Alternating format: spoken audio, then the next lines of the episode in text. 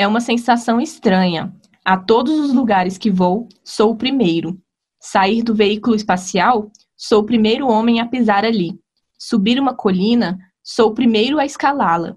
Chutar uma pedra, aquela pedra não se mexia havia um milhão de anos. Sou o primeiro cara a fazer um percurso de longa distância em Marte. O primeiro a passar mais de 31 sóis em Marte.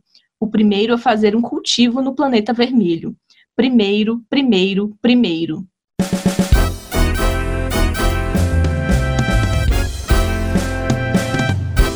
Essa temporada do podcast é apresentada pela Livraria Leitura em parceria com as editoras Arqueiro e Companhia das Letras. Cine Aspectos, um podcast que te ajuda a ter um novo olhar sobre o cinema. Olá, seja bem-vindo ao novo episódio do Cine Aspectos. Eu sou Sara Rodrigues e divido o microfone com Poliana Fontinelli e Larissa Lago. E esse é o último episódio da quinta temporada do Cine Aspectos. Passa rápido, né? O livro e o filme de hoje despertaram sentimentos diferentes entre as apresentadoras. Estou falando do Perdido em Marte. Antes de tudo, a gente gostaria de agradecer muito a quem nos ouve desde o início, há pouco mais de um ano, e também quem prestigiou essa temporada especial de parceria. E, para não esquecer, esse episódio contém spoilers. Começando pela sinopse do livro e a ficha técnica do filme que a gente fez em todos os episódios, o nome do livro é Perdido em Marte e ele foi lançado em 2014. O autor é Andy Weir. A sinopse é: Há seis dias, o astronauta Mark Watney se tornou a 17ª pessoa a pisar em Marte e provavelmente será a primeira a morrer no planeta vermelho.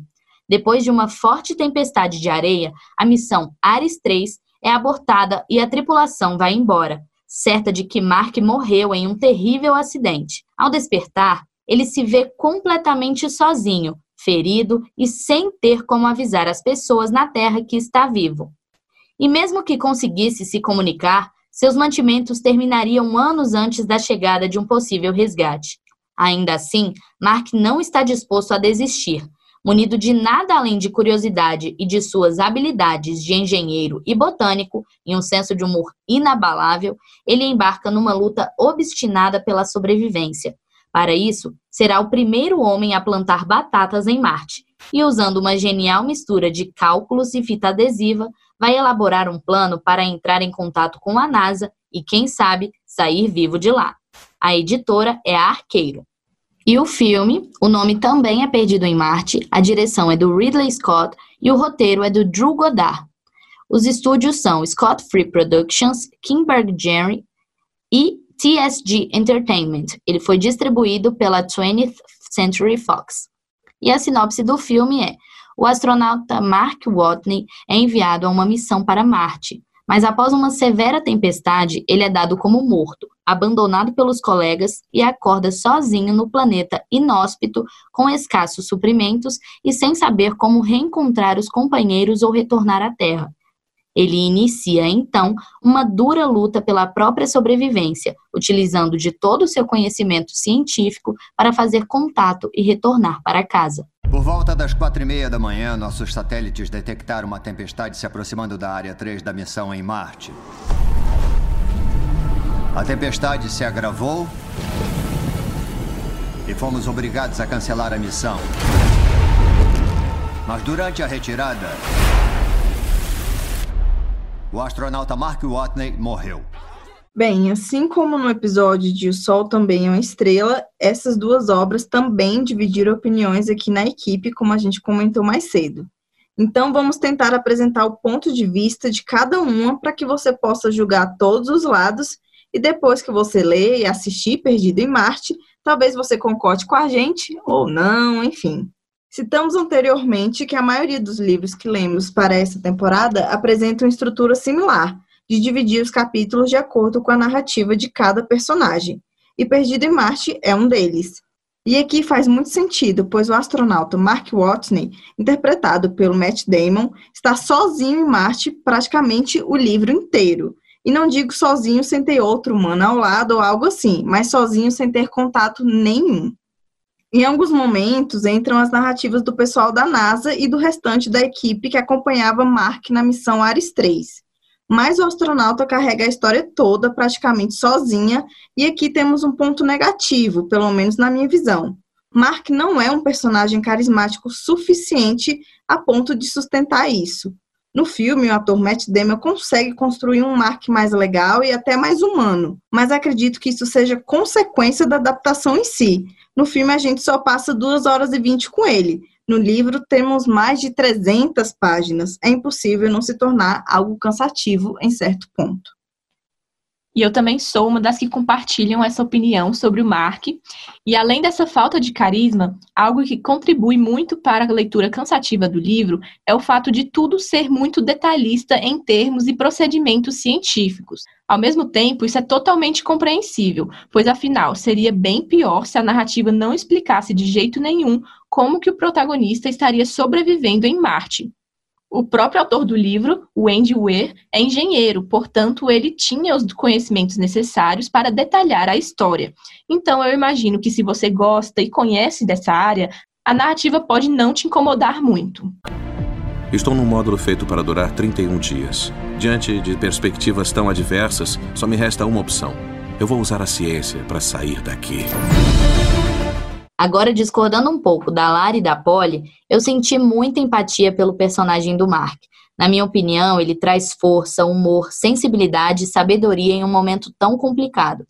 Algo que chamou minha atenção foi uma transição entre o que a NASA estava falando sobre o Mark e o que ele estava fazendo. Vou ler para vocês. Como deve ser? perguntou. Ele está perdido lá. Acha que está totalmente sozinho e que desistimos dele.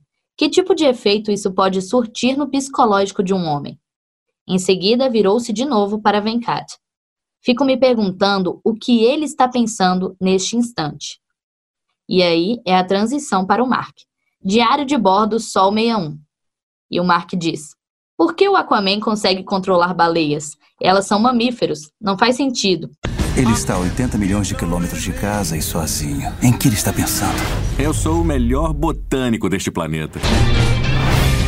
Isso mostra como Mark é um personagem carismático e que não se deixou abater mesmo tendo a certeza de que estava em um lugar distante, que não tinha ninguém. Acredito também que ele tenha usado o senso de humor como um mecanismo de defesa, muitas vezes, para não entrar em depressão completamente e desistir de ir embora. E essa é uma crítica que eu faço em relação ao filme. O Mark do filme é muito mais preguiçoso e triste do que no livro. Imagino que colocar o Mark em uma situação mais vulnerável possa ter sido uma forma usada pelo roteirista e a direção de trazê-lo como mais humano. Mas no livro nós também temos essa versão, e antes que vocês me matem por estar lendo o livro inteiro aqui, essa é uma parte que me emocionou e que mostra esse lado solitário do Mark. Nossa, como estou com saudade dessa galera. Meu Deus, eu daria qualquer coisa para conversar cinco minutos com alguém, qualquer pessoa, em qualquer lugar, sobre qualquer assunto. Sou a primeira pessoa a ficar sozinha em um planeta inteiro. Tudo bem, chega de lamentações. Essa foi a primeira vez que Mark demonstrou estar chateado com a situação, mas ele logo se recompõe e tenta mostrar que está tudo bem e não precisa se queixar de nada. Ah, com a Sara falando aqui, eu até senti empatia por ele também, fiquei, poxa, coitado, tava sozinho. Mas é porque essa fala, tipo, na metade do livro que você não é. aguenta mais o Mark, entendeu? Você lê o livro, você vai ver. você fica lá o tempo inteiro, 300 páginas lá, com ele falando blá, blá, blá, no seu ouvido. A Poliana tá até chorando um pouco aqui. Mas o que eu acho legal é a gente comparar, que a gente falou que nesse, ele é muito detalhista, e no episódio passado a gente falou que o Ilha do Medo é muito detalhista. Mas são dois detalhistas tão diferentes que, tipo, um a gente gostou muito, no caso eu e a Polly. A gente gostou muito, achou super legal todos os detalhes, e nesses detalhes já não importavam tanto pra gente.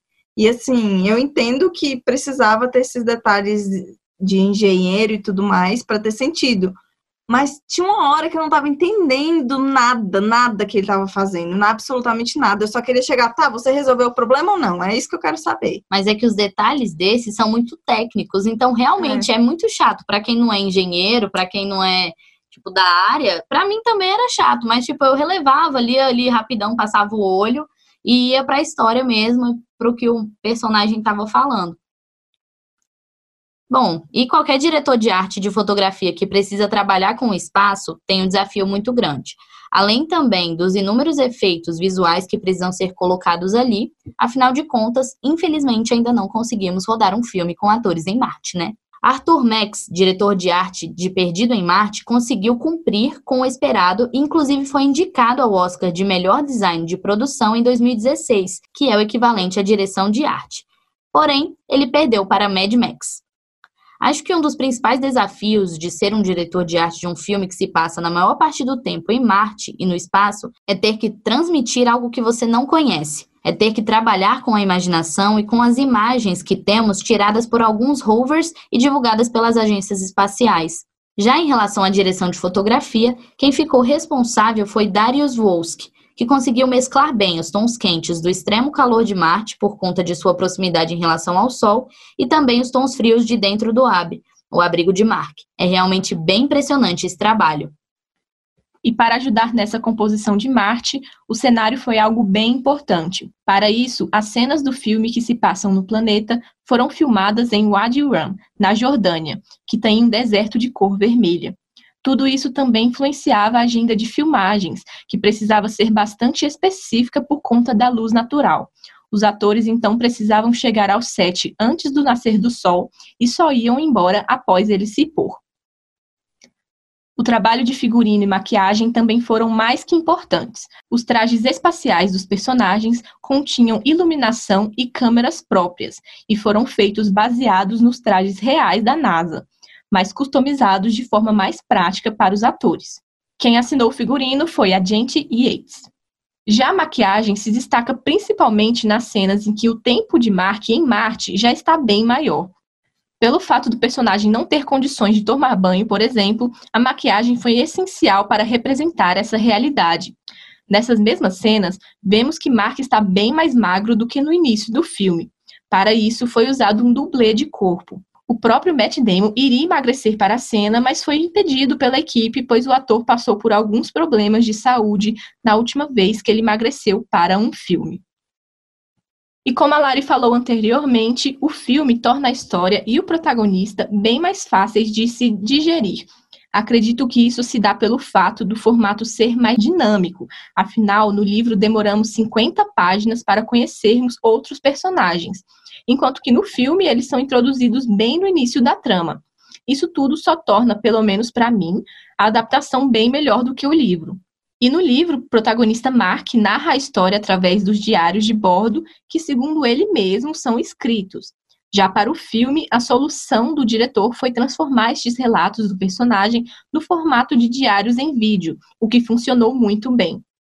Por conta disso, em diversos momentos, a câmera ganha um aspecto mais caseiro, digamos assim. E o Matt Damon conversa com o público olhando diretamente para nós. Estou registrando só para constar. Aqui é Mark Watney e eu ainda estou vivo. Assim como em qualquer filme, mas principalmente nos de temáticas espaciais, o trabalho do diretor anda muito junto com de fotografia, direção de arte e efeitos especiais tudo precisa estar conectado e transmitir a maior representação da realidade possível. Em Perdida em Marte, o resultado conseguiu trazer tudo isso e, de bônus, provocou alguns olhos marejados nos, nos espectadores mais sensíveis, incluindo nesta que vos fala. É o espaço. Ele não coopera. Eu garanto a você que em algum momento tudo vai dar errado. E você dirá: acabou? É assim que eu vou morrer. Vale ressaltar que o filme levou o People's Choice Award de melhor filme de drama em 2016. No mesmo ano, ele também ganhou o Globo de Ouro de melhor filme de comédia ou musical. Um pouco contraditório, talvez, né? Mas, então, fica ao seu critério onde o filme se encaixa melhor de acordo com a sua visão. É porque tem um musical, na, no filme tem essa questão bastante das músicas, né? Porque o Mark escuta. É, ele ficou com uma fita lá com as músicas antigas da Comandante, então em todo o filme tem a, as músicas do, dos anos. Que anos são aqueles? 60, 80, eu acho. 80? É. Enfim, tem o Starman do David Bowie, tem ABBA, tem É. muita. É bem legal. E termina, os créditos finais termina com uma ótima. Escolha de música, É, você vai precisar assistir para saber qual que é, É. que é muito boa. Esses spoilers estão muito fracos. E para terminar o nosso episódio, como vocês vêm acompanhando nos- na temporada, a gente sempre termina com as nossas curiosidades express. A primeira é que todos os cineastas que desejam retratar a NASA em algum filme devem obter a permissão da agência para isso. Eles devem provar que a história é séria e que representará a verdade. Além disso, a NASA toma propriedade de 50 páginas do roteiro da obra. Em Perdida em Marte, a agência foi consultada durante toda a produção do filme para que pudessem obter maiores detalhes sobre o aspecto do espaço e de viagens espaciais para que estas fossem retratadas com maior veracidade. Outra curiosidade é que Perdida em Marte é o segundo filme espacial que Matt Damon e Jessica Chastain integram o elenco. O primeiro foi Interestelar, de 2014. Porém, neste, os dois não compartilharam nenhuma cena juntos. Estamos chegando ao fim dessa temporada linda e com esse episódio com opiniões bem diferentes que nos mostra que o cinema e a literatura são arte. Como arte, nós sabemos que tem algo dentro de cada obra que mexe com cada um de nós.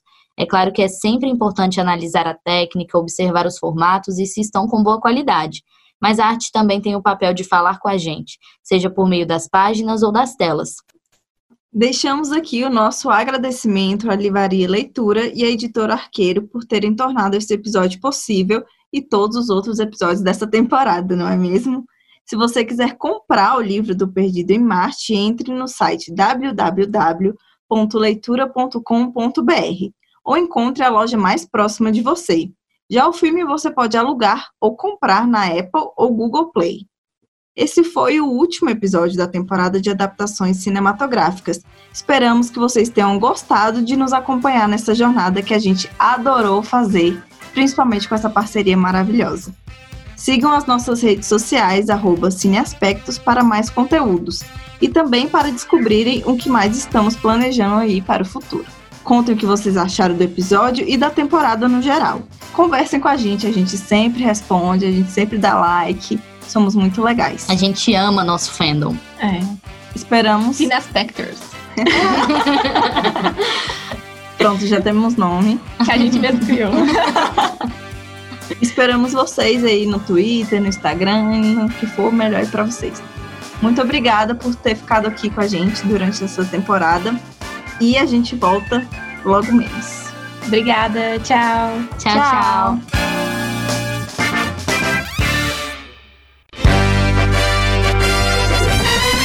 Cine Aspectos, um podcast que te ajuda a ter um novo olhar sobre o cinema.